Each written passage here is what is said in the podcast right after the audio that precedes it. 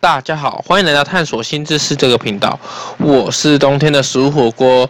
我今天要讲是原创故事系列的十二生肖的猴子。那今天的故事是猴子与小男孩的相遇。猴子原本是由动物园或自然生态保护区的生存的动物，但猴子有一天突然逃出来了。猴子就肚子饿，跑到一般人家里偷吃食物，没想到被小男孩发现了。那只猴子就被小男孩偷藏在衣柜，养了一个礼拜。因为小男孩一个人很无聊，有猴子的陪伴，他的生活有趣多了。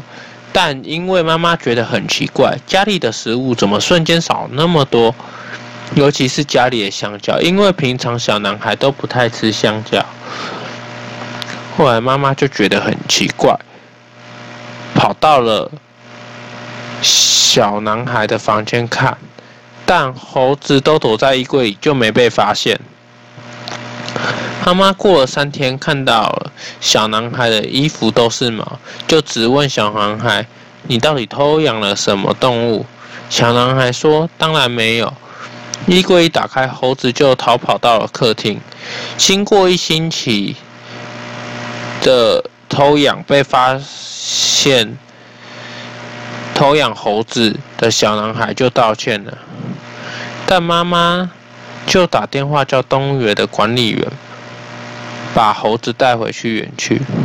最后一天，小男孩和猴子玩一玩，最后就告别了。猴子与小男孩都很伤心的告别，管理员。就跟小男孩与他的家人说：“下次下次遇到猴子逃出来，要立刻拨打电话，以免猴子攻击人，受伤就完蛋了。”小男孩与家人就说：“我知道了，谢谢你们把猴子带回去，辛苦了。”结果，小男孩与猴子过着原本平凡单纯的生活。我的故事到这边结束。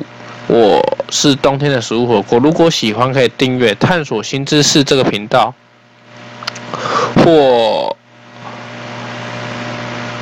如果要搜索的话，可以打“原创故事”、“探索新知识”还有“探索新知识火锅”，都可以搜索我频道。我是冬天的食物火锅，我们下次见，拜拜。